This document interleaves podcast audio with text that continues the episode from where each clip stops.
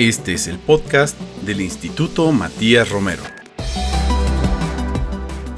Hola, les doy la bienvenida al podcast del Instituto Matías Romero. Les saluda Alejandro Alday, director general del instituto. El capítulo que vamos a llevar a cabo ahora está dedicado a conversar con el representante del Alto Comisionado de las Naciones Unidas para los Refugiados, Giovanni Lepri. Él es representante en México y nos interesa mucho escuchar el trabajo que está llevando a cabo el ACNUR, la importancia de su labor en, medio de coyunturas difíciles para la migración en la región, así como las principales actividades en las cuales, en medio de esta coyuntura, su oficina se concentra en esfuerzos concretos en nuestro país.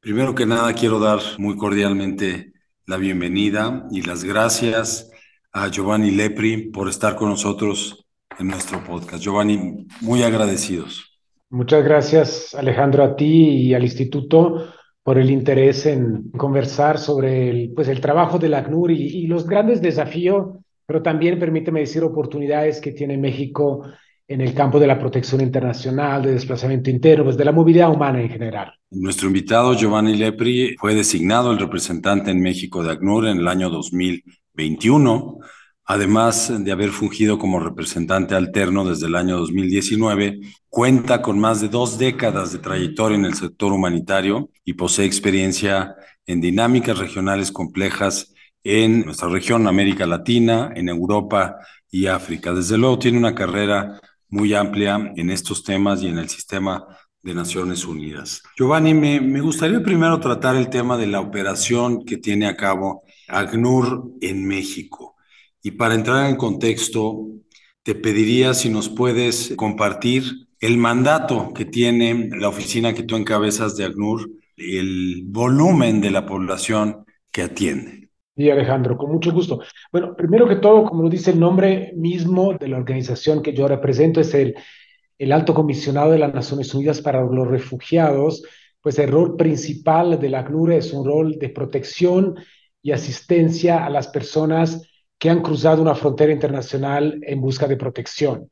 Eh, claramente esto es un trabajo que hacemos como organismo de Naciones Unidas en estricta colaboración con los estados en los cuales trabajamos, en este caso en México. Es un poco una, digamos, una doble actividad, de un lado de asesoría, de apoyo, de desarrollo de legislación y políticas públicas, y del otro lado un trabajo más, más directo de asistencia, de respuesta a las necesidades de, de personas que han cruzado una frontera internacional. Hay también un mandato que en México se está volviendo siempre más relevante, es un poco derivado del principal, que es con refugiados, que es con desplazados internos.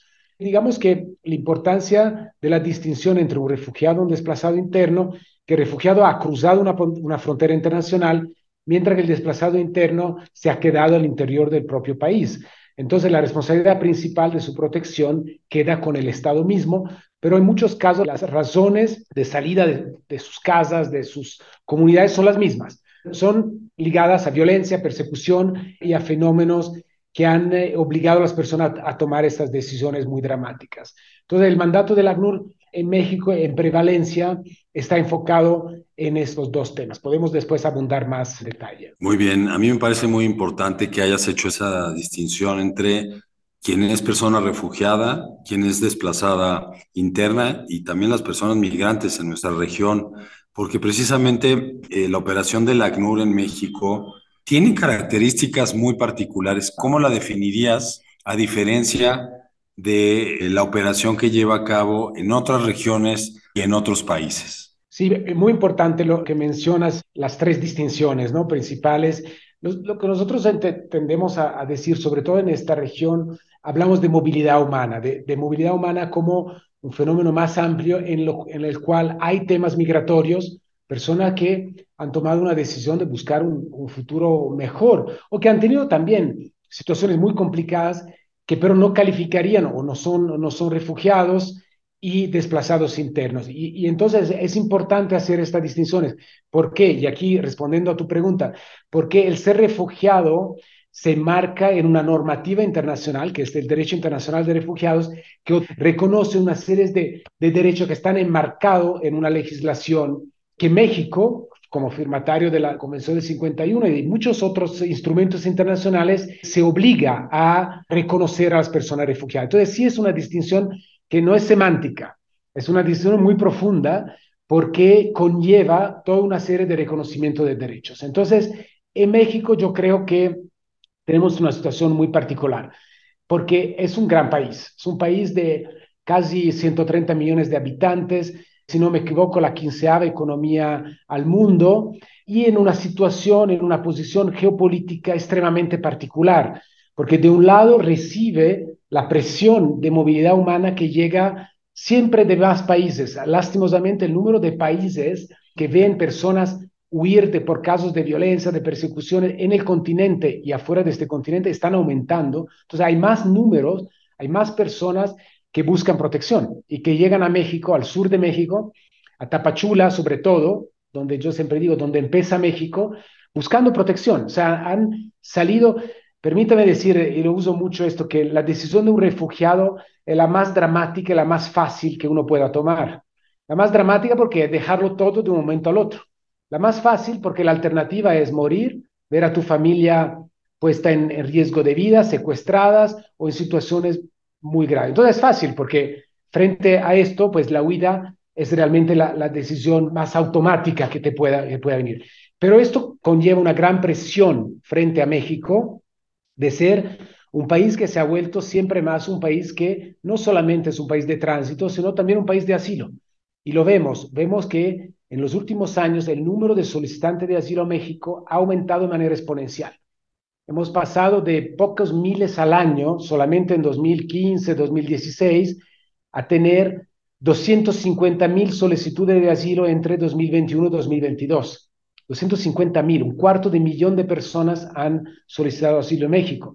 Entonces, en este sentido, creo que es muy importante la labor que la ACNUR hace en apoyar las instituciones federales y estatales, pero sobre todo a nivel federal, claramente nuestro socio principal es la Comisión para Refugiados, para poder recibir estas solicitudes, elaborar estas solicitudes y adjudicar a los que tienen las características necesarias, eh, reconocerlos como refugiados en México. Pero de ahí empieza todo otro camino, que es un camino de inclusión, es un camino de reconstrucción de la vida de familias. Acordémonos que estamos hablando de seres humanos, de familias, y con todas las diferentes necesidades que pueda tener un niño, una niña, un adolescente respecto a un adulto mayor o una persona en etapa laboral. Entonces, esto me parece muy importante, que es como una cadena de eventos desde la entrada al territorio mexicano a la formalización de la solicitud de asilo, a su reconocimiento y a todo un proceso de integración en el país, un país que ofrece muchas posibilidades. Pero no escondamos también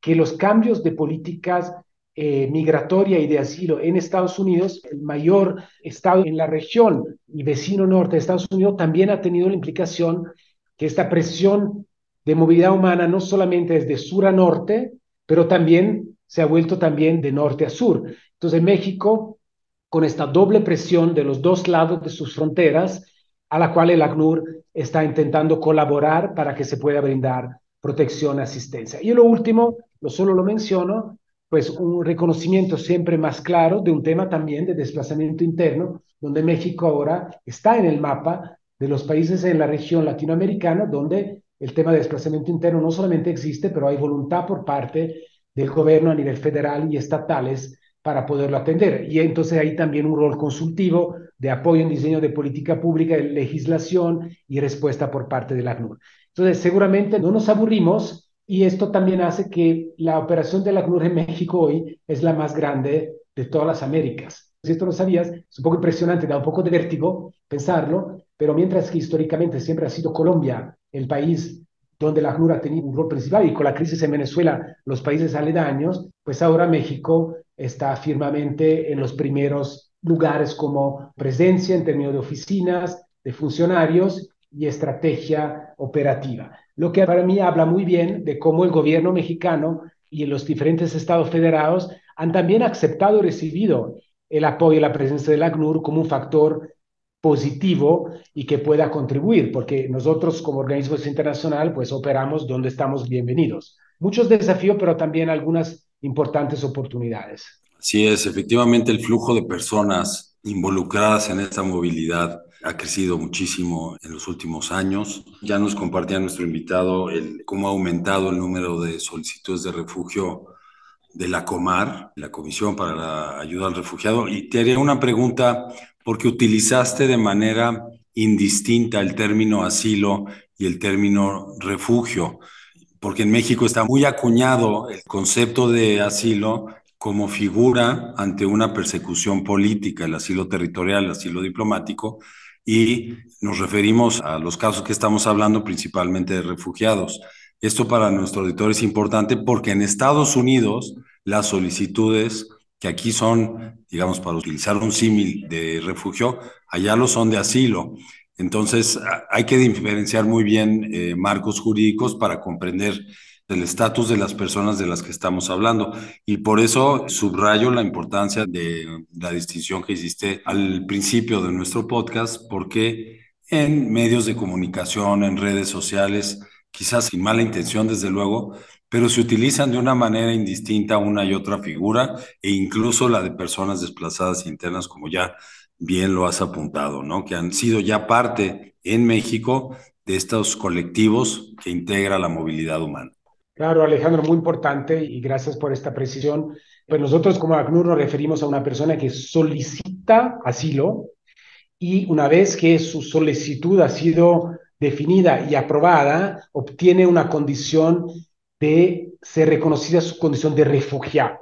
Pero distinto es, como muy bien lo mencionaste, importante, una otra vía de protección, que es la vía del el obtener la condición de asilado político, que eh, México tiene una tradición importante, no solamente en el pasado, sino también uh, actualmente. Entonces, son dos formas de protección eh, distintas. Una es a través de todo un proceso que a través de, de la Comisión para Refugiados, donde la ACNUR tiene un rol directo, y el otro es más un proceso que es, digamos, a decisión política de un Estado que decide de recibir como asilados un individuo o un grupo de individuos de otro país. Entonces, sí, creo que yo sí estoy totalmente de acuerdo que sí las palabras son muy importantes porque conllevan unas consecuencias jurídicas y en términos de derechos muy, muy distintas. Una cosa me parece muy importante que México, y hay que reconocerlo, es uno de los países donde la persona que es reconocida como refugiada tiene un abanico de derechos muy amplios. O sea, se le reconocen, y primero que todo, tiene una residencia permanente. Esto ya es, es un tema importante con acceso a los servicios públicos de manera indiscriminada y con una posibilidad, después de dos años de haber sido eh, reconocido como refugiados, de optar o pedir una nacionalización como mexicano como mexicanas. No en todos los países así, es bastante avanzada la legislación mexicana en ese sentido. Como todas las leyes, lo sabes mejor que yo, una ley puede ser muy linda, pero si no se reglamenta, no tiene presupuesto, no se aplica, queda más para temas de texto jurídicos. Pero creo que hay que reconocer unos ciertos avances. Lo que sí me parece muy importante también es que hablando de nuevo del flujo mixto, volviendo a este concepto de un gran movimiento de población hasta México, también el hecho de que hay refugiados y hay migrantes conlleva que tienen necesidades distintas pero es importante también abrir canales de reglamentación migratoria, de regularización migratorias que respondan a las diferentes necesidades. Si tú tienes un único canal para regularizarte en México, para obtener un documento de estadía en México, que es a través de la Comar, pues te vas a poner a la fila a la Comar, te vas a formar, porque es la única alternativa que tienes. Entonces yo tengo siempre muchos problemas cuando escucho el concepto de abuso. La gente abusa. Yo me sentiría más cómodo diciendo eh, hasta que no van a haber diferentes canales de regulamentación migratorias, no sabremos si es la gente que abusa o si es teniendo un único canal, pues que te pones en la única fila que hay. Me, gustaría ver si hubieran dos filas, una para refugiados y una para personas que quieren trabajar en México y poderse regularizar en México a través de un canal eh, laboral, pues tal vez esta fila sería más equilibradas. Y, un poco como pasa en Brasil, con los venezolanos, los venezolanos que llegaban en Brasil tenían la opción de optar por solicitar asilo y eventualmente volverse refugiados o por ir por una regularización temporal por un canal de una inclusión laboral. Ha funcionado bien. Entonces, no quiero hacer paragones ahora y poner países que, que compitan, pero creo que es interesante ver, ver, ver modelo. Y, y en un país como México que tiene tanta capacidad de absorción, porque sí la tiene, y esto lo digo con, yo soy muy viajero, yo viajo mucho y voy mucho a terreno, me gusta meterme, ayer estaba en Sinaloa, la semana anterior estaba en Tapachula, y, y, cuando hablo con las empresas, sobre todo todas las empresas del Bajío y las empresas de la parte de industrial del norte, todas me dicen, necesitamos mano de obra, necesitamos más gente. Entonces, ¿por qué no ser un poquito más eh, ambiciosos y buscar cómo hacer más este encuentro en demanda-oferta, no solo para refugiados, pero también para otros, y tal vez esto descargaría un poco la presión a la Comar, que no es porque los quiero mucho, los quiero mucho también, pero realmente están al borde del colapso. Eh, tienen más o menos ahora 12 mil solicitudes al mes, cuando la capacidad, a, toda capacidad, nosotros estimamos que es más o menos la mitad, más o menos 6 mil solicitudes al mes. Están al doble ya de la capacidad que tienen. Entonces, esto pone, creo, un punto de interrogación sobre qué se podría hacer de más creativo. Y, y sabes que cuando se trata de creatividad estamos listos para contribuir con ideas. Claro que sí. Bueno, es muy importante lo que señalas porque por una parte es cierto que, que las instituciones públicas, gubernamentales, quizá no han ido a la velocidad del fenómeno de movilidad humana para atender en sus distintas variables a todas las personas que requieren una protección, una atención, dada su situación de movilidad humana. Y con las cifras que nos estás compartiendo, de 12 mil solicitudes al mes para la Comar, pues la Comar descansa también en el apoyo que le brindan otros entes, entre ellos el ACNUR. Y eso me lleva a una pregunta precisamente sobre la operación en México de la oficina que encabezas. ¿Cómo despliegan alianzas desde el ACNUR con otros actores, desde luego con la Comar, otros actores gubernamentales, sociedad civil, organizaciones religiosas, universidades, etcétera? Porque este tipo de trabajo coordinado pues sí requiere la participación de muchas personas físicas y morales también. ¿Cómo lo están haciendo en el caso de ACNUR?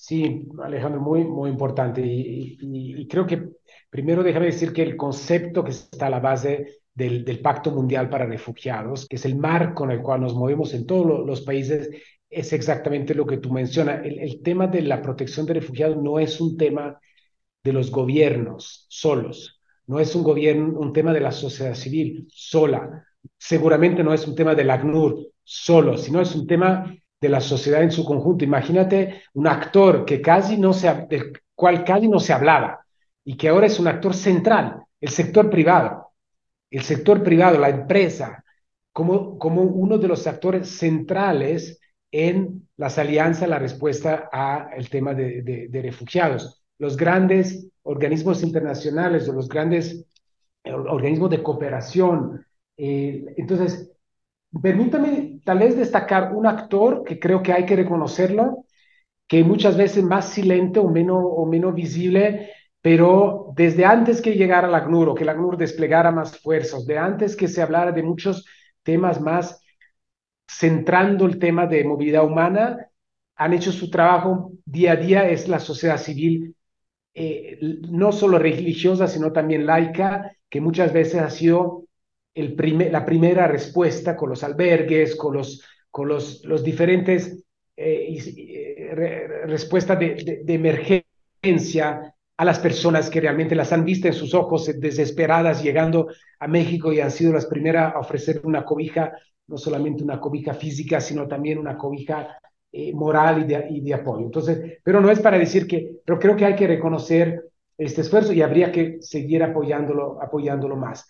Creo que un poco para responder a tu pregunta, primero, somos muy buenos en convencernos entre nosotros. Nos podemos sentar en un grupo de académicos expertos en derecho internacional y convencernos entre nosotros lo que hay que hacer y nos sirve para mucho. Tenemos que abrirnos a todo lo que es el, el, el, la, la, ciudadanía en su, en su amplitud y creo que ahí la academia juega un rol fundamental, las escuelas juegan un rol fundamental, los medios tanto un medio puede ser increíble en diseminar una información correcta, efectiva y, y, y, que, y, que, orienta hacia la protección, tanto puede ser el opuesto. Entonces, creo que em, reconocer que al final los actores territoriales son los que primero tienen las personas al frente. Entonces, el rol de los municipios, el rol de los estados, el rol claramente de las instituciones federales.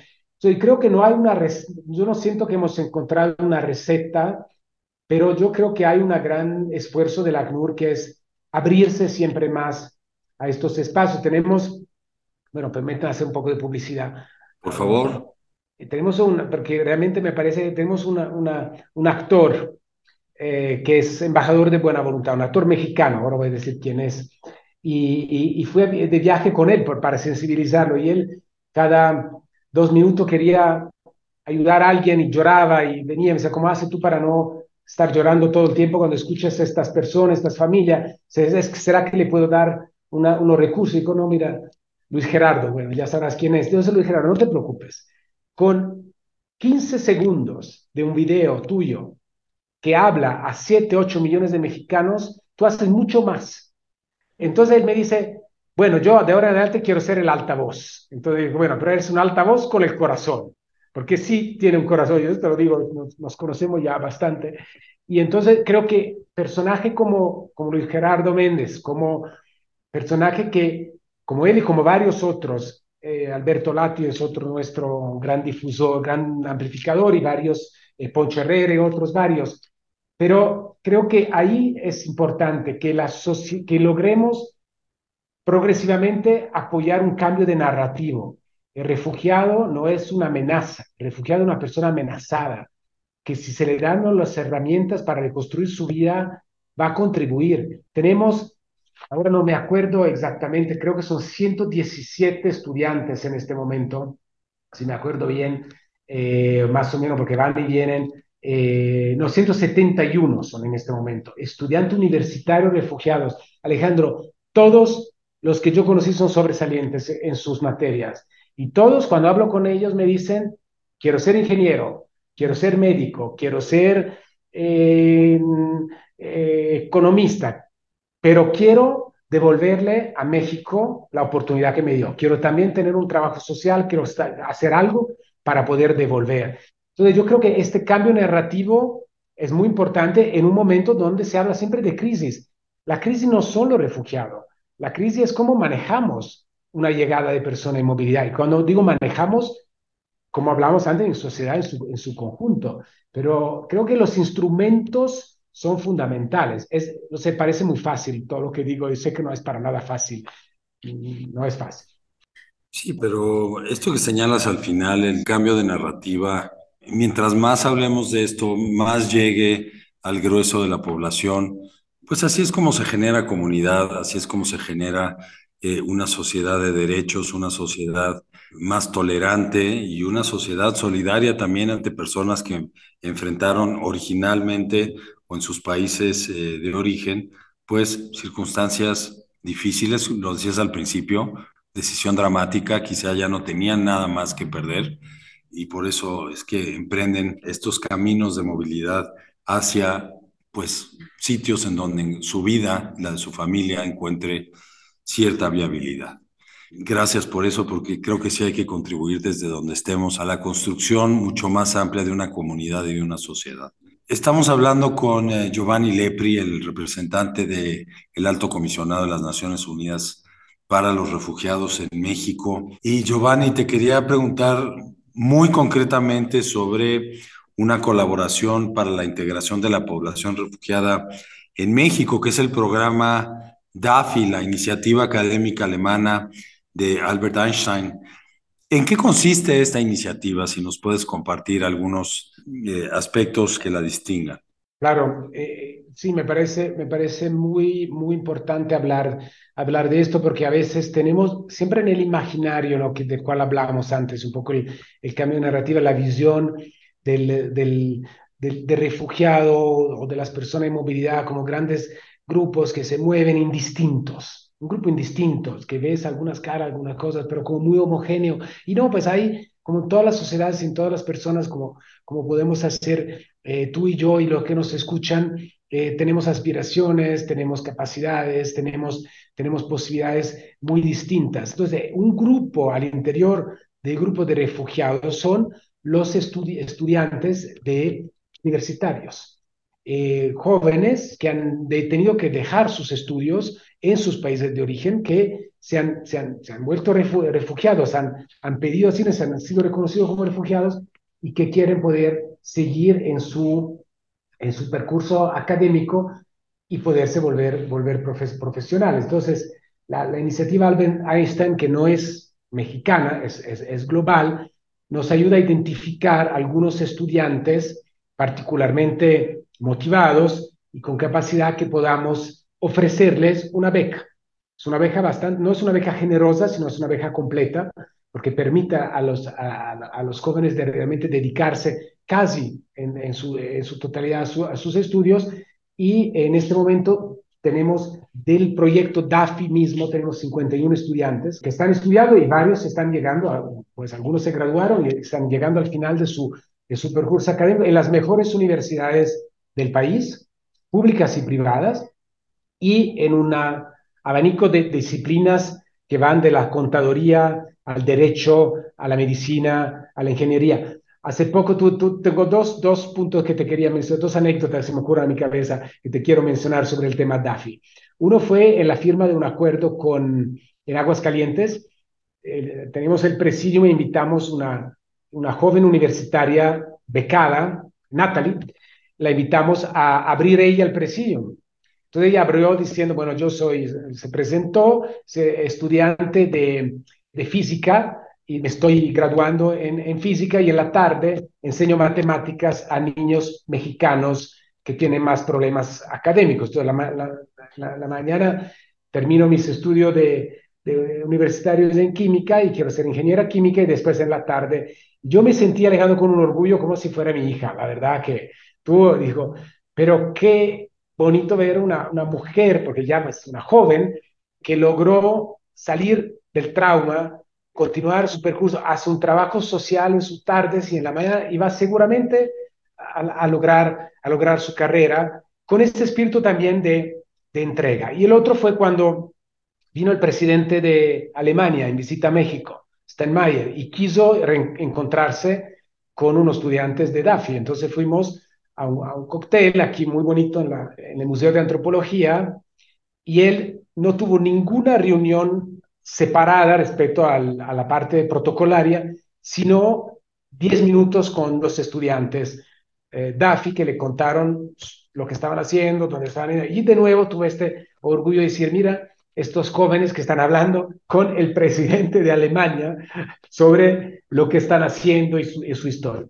Entonces creo que no es para todos, no es, es, un programa que ojalá se podría ampliar, ojalá podríamos crear un programa más de sponsorship locales para poderlo ampliar, pero que está, eh, digamos, respondiendo también a una necesidad que, que, que es muy importante y crear profesionales eh, para el futuro, que pero también tienen este, este, este sentimiento social muy, muy fuerte. Entonces, es un programa que me gusta, me gusta mucho. Estupendo, qué bueno que nos compartes algunas cifras, algunos perfiles y, anécdotas, sobre todo, que son las más cercanas con la eficiencia del programa DAFI. Enhorabuena por eso. Giovanni, quisiera preguntarte ahora dos temas que tienen que ver con lo regional y al final te haré una pregunta sobre el ámbito multilateral en relación con las personas refugiadas. La parte regional tiene que ver necesariamente con las medidas y las políticas que adoptan los Estados Unidos en relación con las personas solicitantes de asilo. ¿Qué medidas pone en práctica ACNUR México frente a estas políticas? Sí, hablamos antes de la posición, del, de la posición geopolítica de México tan tan, tan particular y tan uh, en una posición entre el sur del continente y el norte del continente, siendo parte del norte, pero también con muchas cercanías y muchos elementos, si no fuera por el idioma, solamente por muchos otros temas con, con, con el sur. Entonces yo creo que primero es muy importante que, esta es una posición muy clara de la ACNUR y muy fuerte, que cada país mantenga unas fronteras abiertas, sensibles a la protección internacional. Y esto, claramente, dependiendo del tamaño, de la capacidad, de la posibilidad de cada país, pues esta posibilidad de inclusión, de respuesta, pues también dependerá de la escala de capacidad. No se puede pretender que Belice tenga las mismas capacidades de México o Estados Unidos.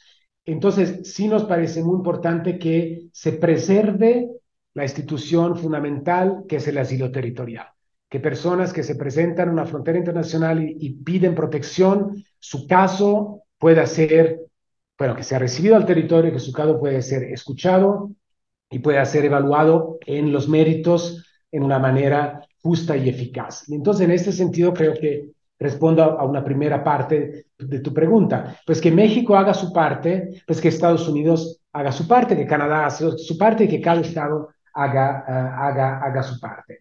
Y que sean políticas también, y, y tal vez me, me, me, ligo a lo que decía antes, de añadir un elemento muy bien concertado a nivel regional. Este no es un tema, el tema de la movilidad humana en esta región, yo diría hasta extracontinental, no dirías, pero quedándonos en este eh, en este hemisferio, como los Estados Unidos hablan de hemispheric approach, que sean muy bien concertadas, pero con la protección al centro. Entonces ahí sí podríamos debatir muy largamente que el tema sea, reconocemos que hay miles y miles de personas que han tomado esta decisión dramática, que necesitan protección y que los países de la región mantengan esta, eh, digamos, esta sensibilidad con un control de frontera. Nadie dice que no, hablamos de un mundo sin frontera, pero que esta frontera sea sensible a la protección y que puedan mantener abierta este, este canal. Y que hay una concertación a nivel, a nivel regional también nos parece muy importante. Eh, no va a parar, no va a parar, y entonces un poco lo que decía parece un poco provocatorio, yo creo que no hay una crisis de refugiados, no hay una crisis de migración, creo que hay una situación real de necesidades, dificultad, y que mejor se, se, se enfrenta, menos menos crisis será y más oportunidad y más, y, más, más posibilidad. Entonces, la relación entre Estados Unidos y México claramente es muy dinámica, es una relación muy, muy, dinámica, es la frontera más observada también al mundo. Entonces, permíteme decir que lo que se decide en esta frontera va también a ser, en alguna manera, un ejemplo o visto en, en muchas fronteras del mundo como para tomar, para, tomar, para tomar idea. Entonces, lo más sensible a la protección, lo más respetuoso del, de los procesos de asilo, lo más incluyentes serán estas políticas, pues más buenas ideas se van a dar a otros lugares. Y lo opuesto también es, uh, es, es válido. Un mundo, permíteme de hacer un zoom out un segundo, Alejandro, que ve más de 100 millones de personas desplazadas por la violencia, el doble de hace 10 años a nivel mundial. Vamos muy mal las guerras, las persecuciones, eh, Europa que se añadió en los últimos dos años, en los últimos años con la crisis, con, con, con, la, con la, situación entre eh, en la guerra de, de Rusia-Ucrania y todo lo que hemos visto, y, y, y, podríamos enumerar muchos, muchos casos. Entonces yo creo que esta dinámica eh, regional eh, sí necesita mucha atención, mucha respuesta y realmente mantener siempre claro el hecho que la protección y estamos hablando de derechos, de restitución, reconocimiento y restitución de derechos, tenga que ser al centro de, la, de las políticas. Muchas gracias.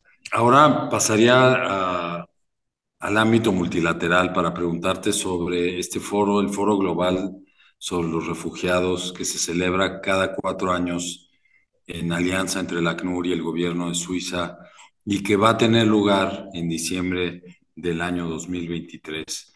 El foro, pues, está diseñado, entre otras cosas, para compartir buenas experiencias, pero para también detonar algunos fondos de apoyo a situaciones muy concretas en el terreno. ¿Cuáles son las expectativas de esta reunión que tendrá lugar en, en diciembre de 2023? ¿Cómo lo evalúan ustedes o cómo, mejor dicho, cómo lo proyectan para tener éxito a final del año? Creo que hay dos, hay dos puntos fundamentales. Uno, ese es el segundo foro global. El primero fue en 2019 eh, México fue un país que eh, presentó eh, muchos compromisos en términos numéricos y en términos también sustantivos. Fueron compromisos importantes, lo que llamamos los pledges. Y, y, entonces yo creo que antes de lanzarnos muy fuertemente nuevos compromisos, sí hay un tema importante de evaluación de dónde estamos con los más de 40 entre sociedad civil y gobierno que se han presentado. Entonces, realmente hacer un trabajo técnico de seguimiento para poder decir, aquí lo logramos, aquí avanzamos y en esto nos quedamos un poco atrás. Entonces, esta es muy importante un momento de, de digamos, de reflexión y de, y, y de evaluación.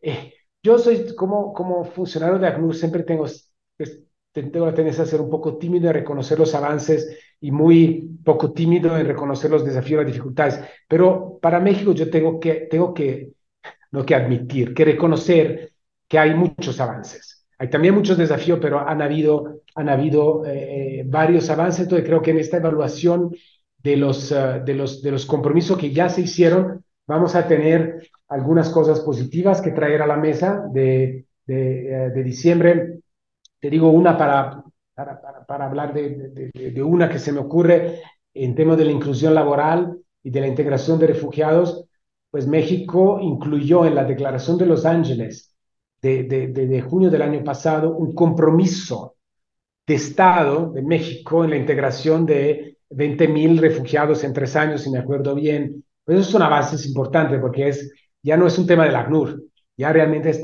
es un tema de compromiso oficial. Entonces, este tipo de, este tipo de, de ejemplo, el hecho que México en estos cuatro dramáticos años, por muchas razones, pero una de las grandes razones ha sido el COVID, no ha cerrado un día sus fronteras, no ha cerrado un día a los refugiados, a la posibilidad de solicitar asilo.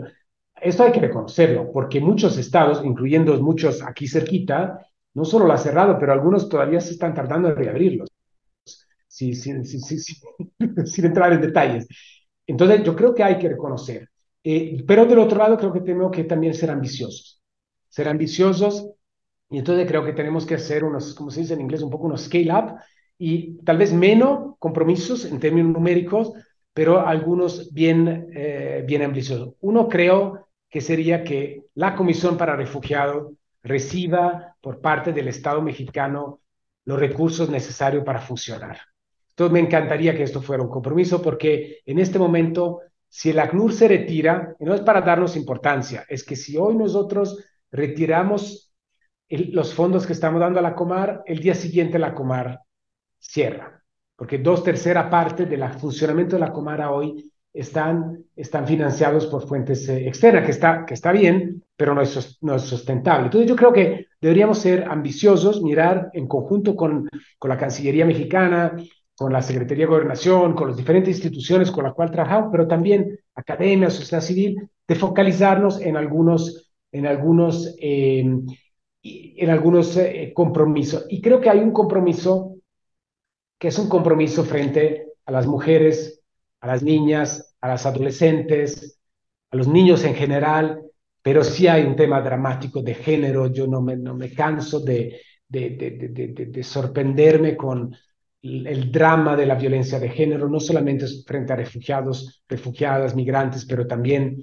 nacionales. Y, y, y, creo que sí, una fuerte componente de, digamos, darle, darle un enfoque más a al combate, a la mitigación de la violencia de género sería una de las cosas que me gustaría traer. Y por último, sí, eh, no solamente focalizarnos en la capacidad de los avances a nivel federal, pero reconocer algunos esfuerzos estatales donde hemos visto que algunos estados realmente han tomado la rienda del tema refugiados, desplazados internos y han avanzado en sus políticas públicas. Y creo que sí es importante porque al final eh, el ordenamiento territorial hace que, pues, claramente a quien le toca la responsabilidad principal es quien tiene las personas en su propio territorio. Entonces, yo te diría estas tres, que haría estas cuatro cosas en prioritaria. Buen take stock de donde estamos y esta evaluación concentrados en tres o cuatro áreas fundamentales donde hay una componente importante de, de, de género y reconocer los esfuerzos territoriales eh, como, como, como, como ejemplos, uh, ejemplos positivos.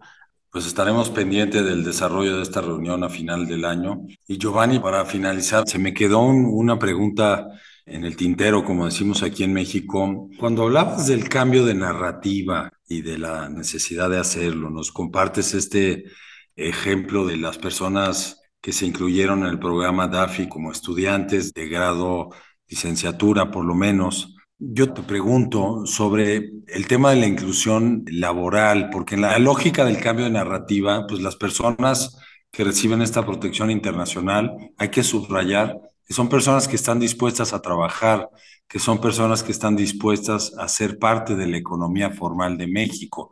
Y las empresas, mencionaste algunas en el norte, habrá otras, ¿Cómo se está dando, digamos, este encuentro entre personas que quieren trabajar, necesitan trabajar, y los oferentes de plazas de trabajo, que son los eh, capitales del sector privado? ¿Cómo está funcionando esto?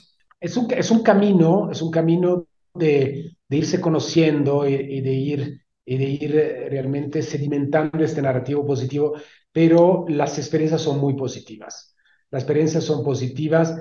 Primero hay un, hay un, hay, un factor eh, muy concreto, hay muchas empresas que necesitan mano de obra, que necesitan y que piden mano de obra. Entonces, si no son suficientes o no hay suficientes mexicanos y mexicanas para llenar estas vacantes, hay una apertura, una predisposición que un extranjero que tiene un estatuto regular en México, o sea, un refugiado, una refugiada, eh, pueda ser parte de, la, de, la, de, las, de la fuerza de trabajo de estas, de estas empresas. Eh, tenemos en este momento 400 empresas asociadas. Es, ya empecé a hacer números importantes y a casi todas las empresas cuando le pregunto, bueno, ¿cuántos más refugiados pueden absorber? Casi todos me responden, tráeme lo que puedas porque necesitamos mano de obra. Entonces hay un fenómeno importante en este sentido, creo, de este, de este acercamiento. México, y esto lo quiero decir con toda la, la, la, la seguridad posible, México es un país incluyente. Hay casos, hay, eventos difíciles, hay brotes de exclusión, pero en general es un país, tal vez porque ha sido un país muy migrante, y entonces la idea de la movilidad hace parte de la cultura. Pero cuando yo voy a, lugares de, todo el país y veo estas comunidades que se están empezando a crear, estamos empezando a tener restaurantes criollos de, cocina de Haití que se están volviendo muy populares en lugares donde tú no te imaginarías. Si vas a Torreón, digo Torreón porque me impresiona, porque es uno de los lugares donde más han habido haitianos y ves cómo se está creando esta, también estas nuevas comunidades que se están integrando bien en la, en, en la sociedad, me hace pensar que estamos en, en, un, buen, en un buen camino. Pero ahí, ahí bueno, aquí te lo tengo aquí casualmente, no lo era para el podcast, no lo tenía visto. Es un recetario que hemos presentado a la FIL, a la, a la Feria Internacional de Guadalajara, de recetas de una, de, de una, de, una mujer refugiada, que también es cocinera, y entonces está difundiendo la cocina, y, y entonces tomó varios que sean eh, de, varios países, se presentaron su receta. Entonces creo que no es solamente un tema laboral, es un tema cultural, es un tema artístico, es un tema de realmente ver cómo esta inclusión se puede dar de manera eficaz. Creo que hay una frase que me gusta mucho repetir y mis colegas se ríen porque repito siempre las mismas cosas, pero yo siempre digo que la, la ignorancia es la mejor amiga de la xenofobia. Esto es, una, es un instinto humano. Algo que no conoces, la primera reacción es rechazarlo, que es más seguro estar con lo que conoces. Entonces, yo creo que si esto es cierto, pues entonces el conocimiento y la información se vuelve la mejor amiga de la inclusión. Entonces ahí creo que este, eh, no, eh, si no lo has visto, probablemente lo has visto, pero también aprovecho de tu podcast para promoverlo. Además que tengo una otra anécdota muy personal, que yo estaba en Lesbos cuando llegaban las dos hermanas sirias, que ahora son las protagonistas de la película Las Nadadoras.